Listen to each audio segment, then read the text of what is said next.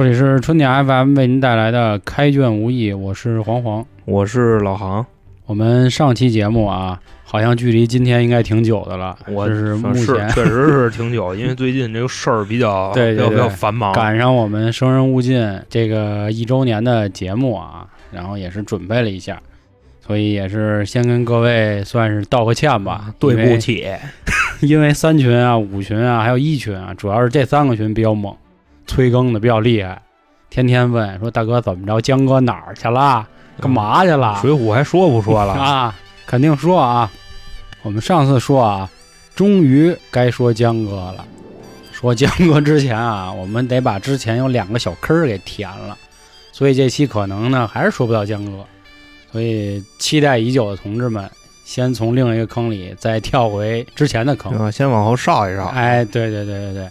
但是为什么说也要把这个坑填了呢？因为这两个人呢，从某种意义上来说呢，跟江哥也是有着千丝万缕的关系。当然，我这是一句废话啊，因为《水浒单八将》里谁都得跟江哥得有关系，对吧？你要是不懂江哥 啊，不给江哥面子，那你就是那什么，你就是跟晁盖一个下场了。谁？嘿，高了。所以说这个坑是谁呢？就是《水浒》的四大主角的前两个，我们之前聊的冲子。对吧？豹子头林冲，还有花和尚鲁智深，他们俩对，为什么要说他俩这坑得填呢？这块儿多跟大家说一句，就是关于水浒这个派系呢，目前来说啊，有十个派，也是算比较主流的说法啊。这其中呢，林冲啊和鲁智深都分别代表两个派系，所以说必须要说一下他。这鲁智深代表呢，相当于是水浒第一战力派。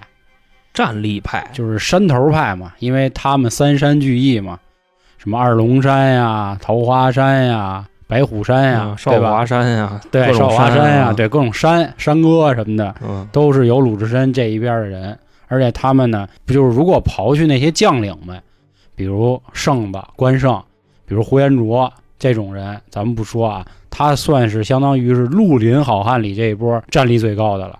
头钩可以说对，因为就比方说你像武松，也得管鲁智深叫一声 哥哥，对不对？对，你别看虽然陆战武松是第一啊，但是啊，鲁智深我估计没露那一手。哎，你说你打老虎 是吧？你能拔大树吗？对不对？你拔过大树吗？你要拔过大树，你把那个是吧？门口那聚义大吉，你给我拔了，我瞅瞅。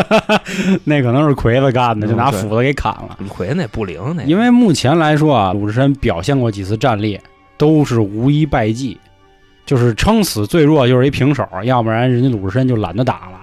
所以说他的武力也绝对是可以的，这也是说为什么他能排在武松前面一名的原因。当然了，也是因为二龙山他是大当家的嘛，对吧？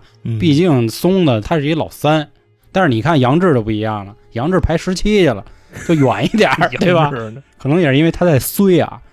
所以说这个是第一个比较重要的人物。林冲呢，也代表某一派系，就是老梁山派，因为我们在前面节目讲了啊。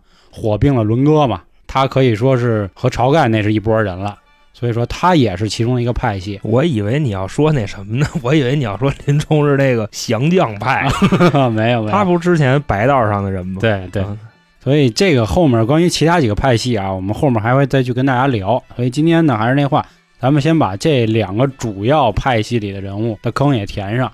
因为确实，林冲啊、鲁智深、武松跟宋江四个人也是《水浒传》的这个四大主角嘛。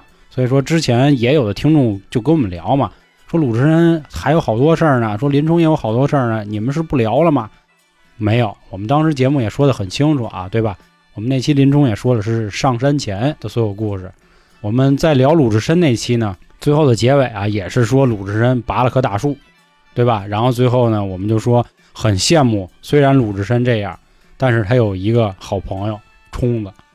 但是今天呢，我们就不得不再说说他们这对 CP 是假 CP，因为我们在对，因为我们在聊史进那期说过，这个鲁智深真正 CP 应该是史进，这也是为什么咱们一会儿后面会细细说到啊。再说到为什么说他和林冲是假 CP 呢？这里有一个细节啊，就是大闹野猪林的时候，咱们看电视的时候，咱们感觉的这个情愫吧。可以说是觉得鲁智深怎么那么够意思呀？从那个发配这一路就偷偷悄没劲的跟着，然后呢，看那官差欺负那个冲子，然后他也不行，就干他，对吧？但是想宰他，也是因为听了冲哥的话，就忍了，就那么一路陪着。我们很羡慕这样的友谊，对吧？你说什么朋友能做到这样啊？很少，那就是是吧？也没说雇个马车什么的，是不是？最后不找一车推着吗？是，这个一开始鲁智深对于林冲的这个感情真的是没得说，但是我们发现一个很微妙的事儿，我们去想啊。本来是陆谦派了俩人，这个压林冲的过程中说呢，你想办法给他给我弄死。结果说要弄他的时候，这鲁智深出现了，跳出来一个胖大和尚啊，及时给拦了下来。但是我觉得大家有没有想过，你说这俩官兵也不能说官兵吧，就那个官差，他回去怎么报啊？就反正让陆谦给弄死了吧？是啊，但是你想啊，你弄死的时候，这人他都得解释啊，那你说咋解释啊？这里有一个细节，就是林冲也挺坏的，他一直啊就把这个矛头转到鲁智深身上，因为在书里说啊，鲁智深全程其实没说过自己是谁，就说这是我兄弟。结果压林冲坏，就跟那俩官差啊，这是我兄弟，这个哪儿哪儿一高僧鲁智深，说现在在大相国寺看菜园子。哎，因为首先呀，之前他们描述那个胖大和尚的时候啊，董超跟薛霸就已经往那儿想了。说是不是大相国寺来的看菜园子那和尚？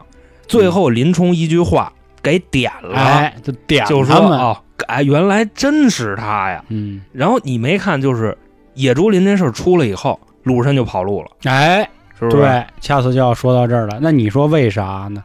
按理说啊，要是高俅想弄鲁智深，一个和尚很轻松嘛，直接派点官儿或者派一队军马，怎么着就给他四拆了，或者就直接给人抓走。但不是。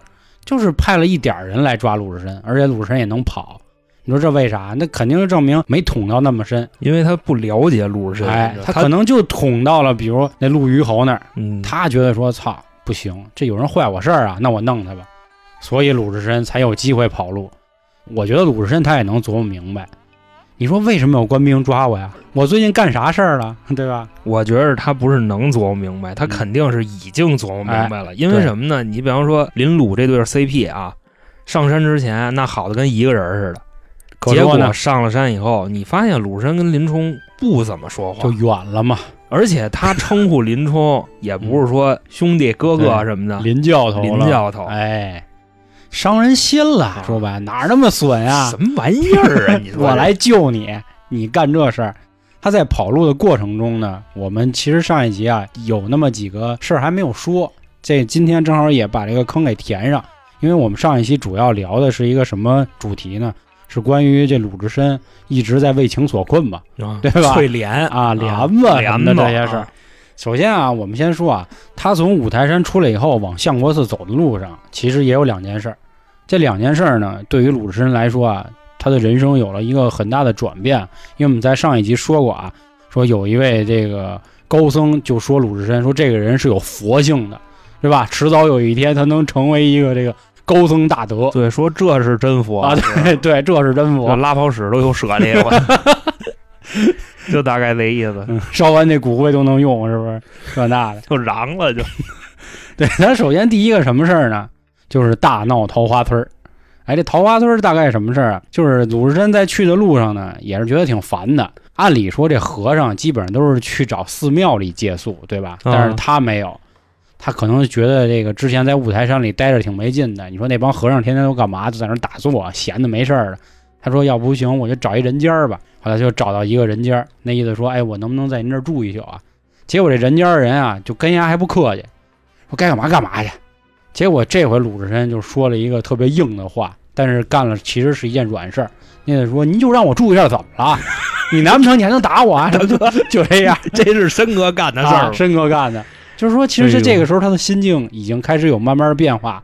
这搁他以前，是不是直接就把门就得卸了？这房给你拆了，这可说呢。这老娘们当家，我房倒无塌。哎。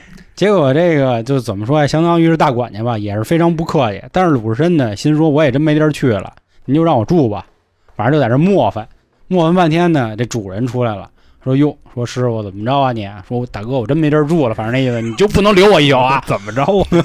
然后，然后说，哎呦，您消消气，怎么回事呢？说我们家闺女那意思要给抢了，这人是谁呢？就是也是后来水浒梁山的好汉里要小霸王周通的、啊周通啊，通子，他要霸占我闺女，但是周通他们是一波山贼啊，我真不想给。哎，鲁智深这块又变了，不像那会儿他去救翠莲的时候，把事儿揽过来。他的大概意思就是说，要不这样，我试个招儿，我看能不能帮您给解了。成熟了，哎，成熟了，成熟长大了，长大了。这是长长开了，这是。当天晚上呢，也就是假扮成那个，就那妞在闺房里等着这周通来哎呦呵，啊，等就是要跟着周通猪八戒背媳妇儿就那意思。不是大哥，孙悟空幻化成那谁，他他幻化不了啊。是他那哥，你要是周通，我估计真你 你进去里边一 坦克，我操给你直接给你推了是吧？？黑嘎的，呃，，对，确实像航哥说的，可能是因为色胆包天啊，啊也赶上天儿黑就进去了，鲁智深给他推了，然后鲁智深一下就给他摁了，啊，脑袋直接就往那床帮子上磕，哒哒，磕完以后说：“我是那个那哪儿哪儿那提辖鲁提辖，你认识吗？”结果现在又出来一人，你猜是谁？李忠。啊，我刚要说这个，哎，对，李忠啊，咱们再往回倒一下说，就是在最开始的时候，这鲁智深第一次跟史进见面，其实那会儿也碰见李忠了，但是呢，鲁智深对于李忠的态度就不好，就跟天桥那个卖那个耍把似的，卖他们大力丸那人过来过来，赶紧喝酒。当时李忠说的什么呀？说大哥，你让我把这段表演完了，然后我跟您喝行吗？说我毕竟是一手艺人，我得把钱挣了。然后鲁智深也坏，直接给人摊儿就给砸了，说你不跟我喝酒不行啊，叭叭就给踹了。这时候喝酒，但是那个时候你看那个身份，鲁智深比李忠高，瞧不起他。结果今天李忠看见鲁智深了，开始损了，说哟，说哥哥怎么当和尚了？哎呦，这混窄了，这是。混窄了，说哟，怎么给人当保镖了，还帮人看闺女，不灵啊！五十人当时肯定也干瘪啊，说嗨，我这替天行道哎啊，，当时怎么怎么着，就一来一往，一来一往，把之前前面那点事儿全来一遍，就相当于把咱那集就重新走一遍，你知道吧？说完以后呢，反正也是冷嘲热讽嘛。你想啊，之前欺负你的人现在落魄了，你肯定得酸呀的，人之常情，我觉得啊。酸完以后呢，大概意思就是说说怎么着，要不要跟我混啊，哎，跟我走吧。鲁智深心说，要不然就去吧，反正也没地儿待着。当时鲁智深的心态变化应该是说我看看，哎，但是鲁智深是觉着当强盗为不耻，对，那时候他是这么想的。对，也是确实。后来一琢磨说，我最后出家混到这玩意儿，越活越抽抽啊，算了吧，还是走了。还是当和尚吧。哎，还是走了。而且鲁智深当时从他那寨子里还顺了点东西呢。啊，对对对 对对对对对，这块儿咱们为了算是怎么着，就别糟践人鲁智深啊，哎人之常情。对，也你说就是你损我 是吧？我拿你点钱怎么了？是是是不是？？而且也相当于是我现在确实落魄了，我拿你点东西呢，我也算欠你一人情，有朝一日我也还你。凡是留一线嘛，哎啊，日后好相见吧。啊对，紧接着这事儿完了，就是下一个事儿，瓦罐寺了。这瓦罐寺也挺有意思啊，就你听这名儿嘛，瓦罐就菜就就煲汤那种是吧？瓦罐儿嗯，瓦罐寺又有一个挺好玩的事儿啊，又一次改变了这个鲁智深的心态。就是这个寺里发生一什么事儿呢？他一到那儿啊，就看有几个这个老和尚，就是老么咔哧和尚，就你感觉就马上就拽死了那种啊，名儿就袁介 啊，对，啊，就这 对对，名儿就袁记。说大师，怎么了？啊怎么，这样了？袁介马上就这说啊，说我这儿啊有一姓崔的一个新来的住持，他霍霍我们，说你可不知道丫多坏。然后鲁智深心说：“操，哪儿能欺负我们自己是吧？佛家人啊！说你甭管了，说我弄丫呢。一会儿呢，这个姓崔的叫崔道成的这个主持回来了，边上还带一妞。他心说：哟，家伙，啊我都不玩了，现在是吧？你给我玩的，就开始就盘道，说：哎，嘛呢？说这几个老头怎么回事啊？结果这个崔道成就跟他说啊，这几个老鸭子，他们家不是好人，他在这儿毁，我是相当于是外派的这个领导层，我过来来接管了。空降的，啊，我空降的，我看他们家才操蛋，所以我故意的让他们这么落魄，让他们得到报应。后来鲁智深一听也对哈，说我们俩第一次见面，人家直接想都没想就能说出这样的理由，那肯定是这几个老丫子骗我，人家又回去。妞的事儿没说呀，对，妞的事暂时没说呢，他又回，他又问这几个老丫子说：“哎，怎么回事啊？”说丫告我不是那么回事，是你们几个不那个不够意思。这老和尚就坏，说大哥，这他肯定不能叫大哥啊，英雄啊，英雄不对，应该是高峰，对吧？好汉说就您那禅杖啊，谁看着不得腿软啊？都跟你说实话呀，六十二斤的水墨禅杖 是啊，您这一下劈下来，就他还活不活了？哎，行也对哈，那我回去再问问去吧。就又问他，结果也没问成，就干起来了。这个按理说鲁智深跟一个人打没问题，结果这个崔道成啊，还有一小兄弟叫邱小乙，他也过来插一刀。那你想啊，这就双拳难敌四手啊！但按理说节节败退。申哥那个，因为申哥之前啊也没怎么吃饭，也饿得慌。这 HP 它不是满的，你明白这意思吗？明白明白。虚弱状态下，所以就是且战且退了。那俩肯定也有两下子，对，确实是有两下子。这个时候呢，申哥就先跑了。申哥跑了，心说饿的实在也难受，真真真抡不动那仗了。可能你就想这个时候，我觉得他肯定是这么想的。说操！说我管这闲事儿呢，对吧？有瓦罐寺，他们自己他妈内讧，我管那玩意儿干嘛呀？你这句是精髓 啊！我他妈闲的，真是！我真是，我听你说这半天，我都没往那儿想，管着吗？你这可说呢啊！他就愁，气的他呀，说操！说我现在他妈这德行了，我到底怎么办呀？好巧不巧，碰到了他真正的 CP 史进。但是你想啊，他第一次见史进的时候，他戴个帽子。还有头发，现在他是一秃子啊，所以当时鲁智深挺坏的，他琢磨着什么呢？说我给他使劲劫了，因为知道他有钱嘛，你知道吗？我给他劫了，然后我拿着钱啊，不行，我喝点什么的，吃点。结果呢，也是因为这个体力啊什么的，跟史进打着打着吧，也不太灵。当然他肯定是可以打得过史进的啊，后来打一会儿累了，后来这俩人就认出来了，说哟，说这不鲁达鲁哥哥吗？结果说着一半，就刚才咱们上面说到的那个老崔跟小乙追过来了，说心说老何你丫管闲事吗？没跑远，打你丫的啊！他们俩二 v 二了，哎，这个时候就肯定那就赢了嘛。赢了以后呢，这次鲁智深爱上史进了，说这兄弟不是一二代，行，能跟我交心。后来的事就是进入了大相国寺，又拔树啊，又干什么别的呀？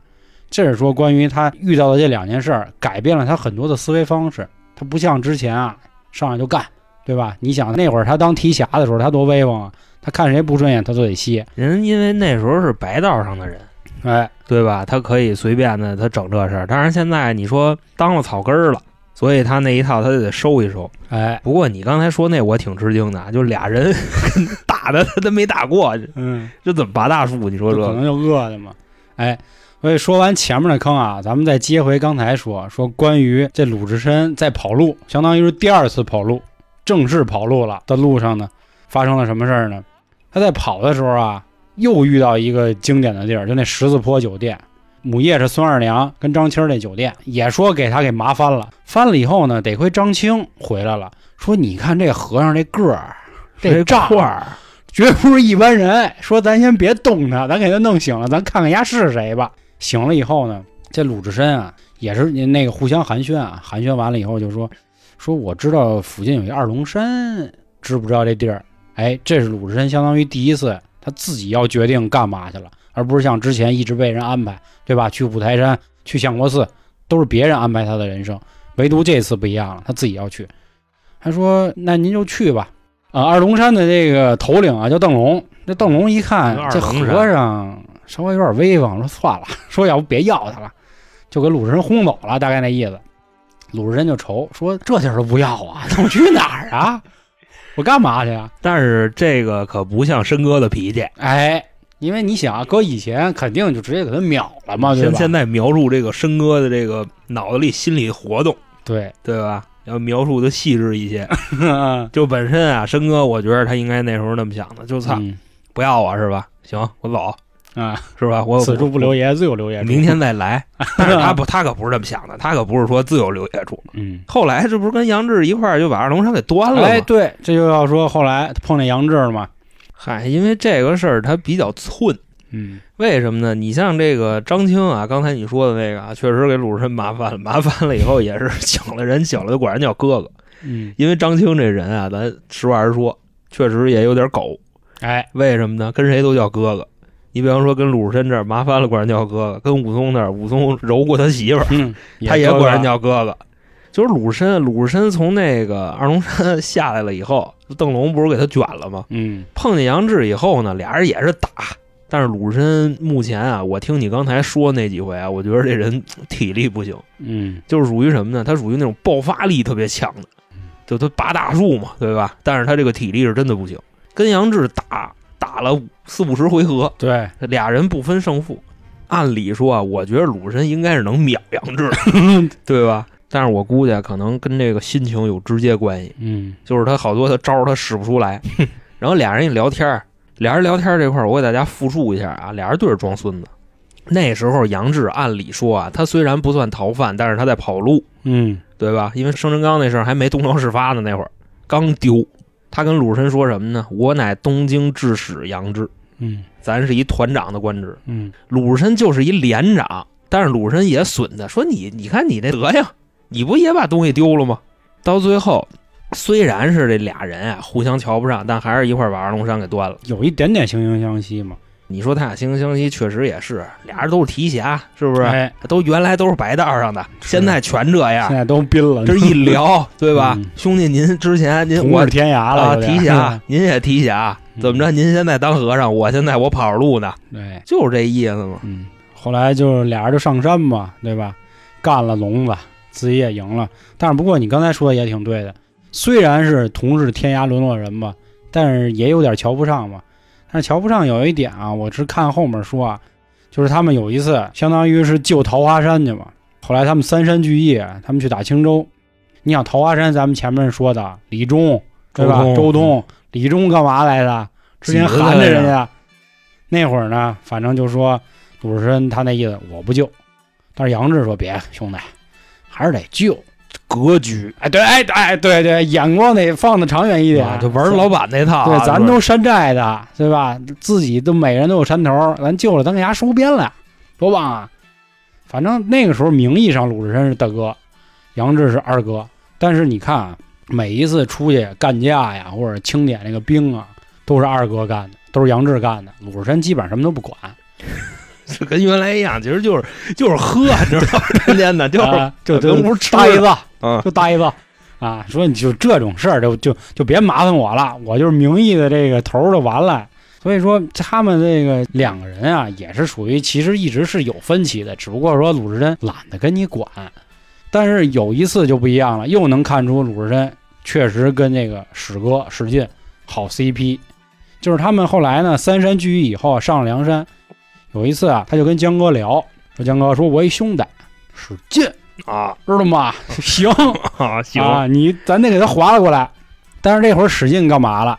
咱们前面说的啊，他的人生的第一个妞儿焦汁儿，我不知道大家还记不记得？玉交织，哎，焦汁儿出事儿了，他把这抢焦汁儿的这个贺州太守给剐了，吃了官司。鲁智深不行，说那我兄弟，我不救他，我还是人吗？他就非要救。当时所有人都拦着他，说大哥，差不多得了，去不了。啊，就一个兄弟啊是咱山上这么多兄弟，对是吧放就放了。鲁智深那不行，我必须救。结果自己一个人单枪匹马去救，也是险些就折了。后来也确实是江哥他们过来都帮忙了，这才给拉上山。江哥必须得去。对，我江哥我跟你说，你到不了这一步，江哥他才不去的，就必须得是，哎是知道吗？真的江哥跟你玩这推拉关系，就是你到最后你不行不行的了，哎，我拉你一把。你这时候，那你念好，你念谁的好？那江哥呗，那肯定啊！我跟你说，做人这一块儿啊，大家一定要向江哥学一学。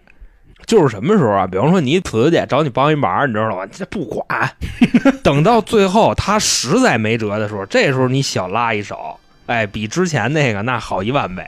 哎，这就是江哥那做人之哥吧道，对不对？太棒了啊！嘿，那您后来刚吗？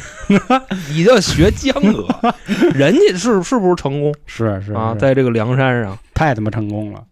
所以这块儿啊，咱们刚才说到史进这个关系啊，舍了命也得救，就不得还要再提一个人，就冲子。你琢磨啊，一上山看见冲子了，分杯，但是咱没这么说是是是，咱就说这个内心活动啊，你还上来了，你还坑我吗？不，我也上来了。你看我现在不仅上来了，看到没有？我这兄弟二龙山、杨志、武松，这都我兄弟。然后我三山聚义，孔亮、孔明，啊，对，这都我那就那 就不要提了，那就 虽然有点屎啊，他虽然是就怎么说，他跟林冲摆份儿。嗯，其实咱们可以这么说，梁山那次的收编活动是绝对对这个山寨是质的提升，对，绝对质的。因为我跟你说，真牛逼的那几个真牛啊，逼，哎，真牛啊，真牛逼的那几个全在二龙山，是是是，太威风了。啊，因为那个时候来说啊，林冲虽然确实也很牛逼，但是呢，他属于这个位置比较尴尬。你说老的那个晁盖派有谁呀、阮氏三雄，但是他们是水军，还有什么其他的，比如什么 用吧。就用的剩的，都这一号的。而且你得这么想，他们早就看透了林冲是什么人了。嗯，你就这么想，火并王伦的时候，谁去的？吴用去下集说，咱们下集说冲哥的事儿啊。啊，宾着。宾着宾着，对，操咱就是说这个三山聚义之后，梁山绝对相当于从一个，如果用我们之前的话说啊，从一个小型社团变成了一个威震江湖的地方势力，绝对是壮大了。所以说，这也是为什么一直江哥对于他们这一派呢，都是属于这个相辅相成，就是一直照顾着，但是又不敢太交心。而且他们从根儿上说，你强说，嗯，他们算是江哥的人，对对因为武松对在里边。对对对，武松引荐的嘛。来，哥哥，对对对我给你介绍一下哎，这位是二龙山的这个花和尚鲁智深。哎然后给鲁智深一镜头，说这是青面兽杨志，镜头都没给，你就说杨志多他妈衰是吧？？多衰，哎，连孙二娘跟张青都给镜头了，嗯嗯就杨志没给。多寒碜！我估计应该是那个什么，你知道吧？嗯就看晁盖这个生辰纲的那个事儿，啊你知道，我跟这也有关系就。跟咱上回讲的那个对对对对对而且那个时候武松也是确实还是跟江哥走的比较近，当然最后最后啊，他跟那个身子走的不错，这大家也都知道了。后面咱们继续再说啊，就是关于上山以后呢，鲁智深有很多比较经典的战役了啊，这块儿也就不再跟大家赘述啊。但是想说的是什么呢？就是鲁智深自打上山以后啊，这个佛性就越来越多了，就开始没事写写字儿啊，念念经啊，因为本身啊，我觉得这事儿他可能是这样，就是首先自己之前那样，哎你知道吗？上了山以后啊，他发现山上那帮人比他过分多了，哎，是不是？是是是，所以说呢，那我就要区别于你们，我要当好人，然后我要学好。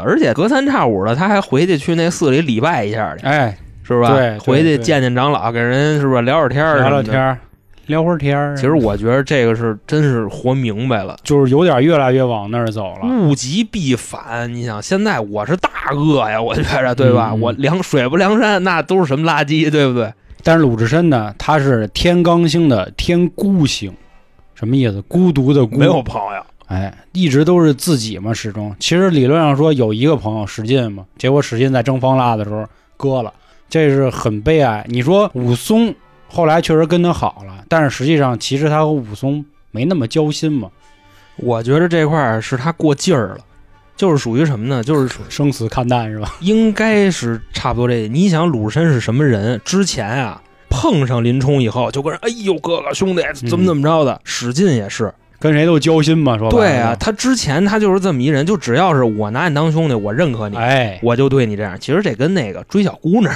也一个道理，有点这意思。就是我被伤透了以后，我下海了，我当海王了，我就不跟你们交心了。就反正我觉得有点这意思，他过劲儿了。哎，对，所以说说到这儿啊，就要说说最后鲁智深的结局啊，因为在《水浒》最后的章节里有一章节专门说鲁智深这个作画嘛，这块儿说说怎么回事呢？就是在最后的时候呢，打方腊，鲁智深活捉了一个叫夏侯成的，然后并且呢跟着松哥一起擒了方腊。这个是戏里说啊，武松单臂擒方腊，但并不是他擒的。书里头是他俩一块儿，对对对对，那方腊够有谱的，他俩一对十三一四腊，方腊听说这个实力可以说跟这个一百单八将的这个卢卢卢卢卢卢俊义差不多，所以也是能文能武，非常厉害。那可能电视把方腊演得太惨，因为在这个呃书里边啊，你感觉卢俊义可比林冲要厉害的多。哎，对，都有这个说法啊。这个到时候我们下一集说林冲啊，啊咱们可以简单说说老想往林冲那儿拐，我发现 对他们确实是临鲁十回嘛，他们是分不开的人嘛。后来发生一什么事儿呢？就是说最后把方腊打完了，他们在一起休息的时候啊，突然就听到潮水的声音，哗啦儿哗啦儿。你因为鲁智深他是北方汉子，他不知道涨潮，其实咱们也都不知道，咱都没见过海，对吧？咱咱门口就一莲花河，没见过海，不至于，这是就那意思。咱不住那儿，对对？所以咱知道也少。那会儿呢，鲁智深就以为敌人来了，结果后来就有人给他解释说，这叫潮信，就是潮的信息，应该是这意思啊。这个时候鲁智深脑子里就想起，他说他临走的时候，长老送他四句话，这四句话说的是：逢夏而勤，遇腊而迟。听朝而圆，见信面祭，这四句话就是说呀，他一定能活捉夏侯成，生擒方腊。但是你最后要听到朝信的，你就要圆寂了。说这个时候鲁智深已经到达了一个什么境界？就是真的要皈依我佛了。我觉得他可能那么想了。你说一个潮水声，他都以为敌人要来了，他可能觉得心里还是有点太饿了，是吧？还老想着杀人，不好。那怎么办？师傅说了。听见朝信我就该走了那意思，所以后来鲁智深呢，就是去了六合寺，准备了这个柴火跟蒲团，就作画了。所以你想啊，鲁智深从一开始这么一个嚣张跋扈吧，我觉得可以用这样的词来说了啊，到最后走了，作画了，真的就是大彻大悟了，这绝不是一般人能干得出来的。我觉着他这个转变啊，是从上梁山以后开始的。嗯，因为是什么呢？因为你感觉呀，这个鲁智深他在刚一出场时候的形象，其实他跟李逵是差不多的，就感觉就是一傻大儿，有点。但是啊，在梁山就那个聚义厅里啊，宋江他们商量军机要事的时候，鲁智深可是在旁边可有他一把椅子，有有有。所以你说啊，那时候鲁智深其实肯定是已经升华了。你知道吗？他不管是就是待人接物啊，是吧？这个说话办事儿啊，都是没有毛病了。已经那会儿没毛病了。我觉着是上山以后有了这么一个转变，物极必反了，应该是。对，我觉得有这个方向啊，所以这也是很重要的一个人物了啊。我觉得必须要今天把这个坑给大家圆上。我觉得最后想用一句话来做一个结尾啊。我们上一集啊，我之前的名儿啊叫说花和尚到底有多花，我觉得这不好，我改了一下。我改叫为情所困的鲁达，吃酒喝肉的这个鲁智深，吃酒喝肉的 吃酒喝肉，我觉得可以这么说啊，就是这个浮躁的社会里，没有鲁达这个人了，这个江湖上啊打打杀杀也再没有花和尚这一号，嚯，对吧？佛家里呢也再没有所谓的高僧大德智深鲁智深长老了，因为这个人永远就就走了，圆寂了，就化了，对吧？你可以说他哪儿都在，也可以说他哪儿都不在，所以我觉得这是水浒一个，也可以说是很悲情的一个人物啊。但是从某种程度上来说，实际上是一个好的结尾，因为圆寂对于一个就是出家人来说，好像是一个很高的一个说法了，对吧？嗯，算是吧。嗯，然后你说鲁智深他走了以后，他也帮了他身边的其他朋友嘛？哎，对吧？对对对，就是武松在那儿，对吧？把那舍利都捡出来，然后给卖了。卖完以后是吧？自己活八十，伺候林冲是都是从这儿对，都在六合寺了嘛，是吧？所以说天孤星的意思，我觉得更多指的就是鲁智深实际上一生孤独，一直都是在和自己交朋友，交朋友。对，我觉得刚才啊，我们节目里一直在 Q 了另一个人，就是他的第一个 CP 林冲。林冲，哎，那咱们下集就再接着说说林冲的上山后面的事儿。我抽下咱来 啊，行吗？那今天就到这儿，拜拜，各位，拜拜。